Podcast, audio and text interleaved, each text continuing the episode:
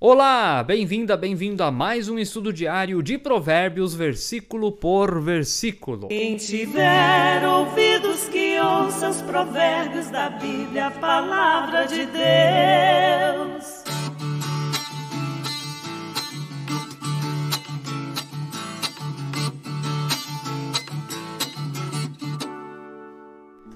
Sempre é muito bom quando o povo de Deus se reúne ao redor da palavra de Deus para aprender o que Deus tem a nos dizer. Se você está chegando aqui no canal da Paróquia Ferabras pela primeira vez, inscreva-se no canal, ative o sininho, a todos que estão vendo o vídeo, nós pedimos deixe o seu like, aperte ali no dedão para cima, isso ajuda muito o canal da paróquia. Deixe o seu comentário e bem-vinda, bem-vindo você que escuta através da plataforma Spotify. Nós estamos em sintonia com o seu coração. Vamos à palavra de Deus de hoje. Provérbios, capítulo 6, versos 33 e 34. Olha esses versículos. Vamos lá achará açoites e desonra, e a sua vergonha nunca passará, porque o ciúme desperta o furor do marido. Ele não terá compaixão no dia da vingança. Eu repito, achará açoites e desonra, e a sua vergonha nunca passará, porque o ciúme desperta o furor do marido. Ele não terá compaixão no dia da vingança. Aqui o pai pega bastante pesado com o seu filho, né?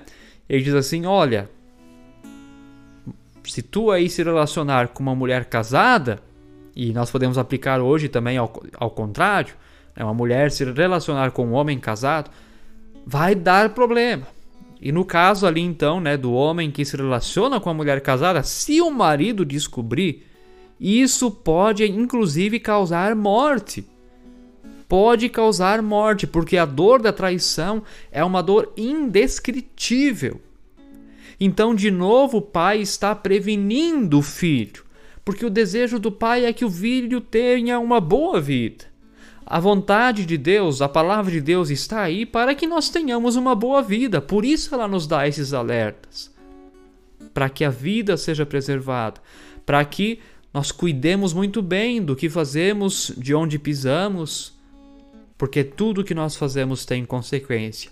E infelizmente, sim, nós colhemos aquilo que nós plantamos. Em Jesus sempre há graça, sempre há perdão e misericórdia. Mas eu já falei esses dias e repito: precisa haver mudança, precisa haver transformação. Não dá de nos dizermos cristãos e continuarmos vivendo como se Deus não existisse e como se Sua palavra de alerta não existisse. Então é isso. Fuja daquilo que não agrada a Deus, seja o adultério, seja qualquer outra coisa.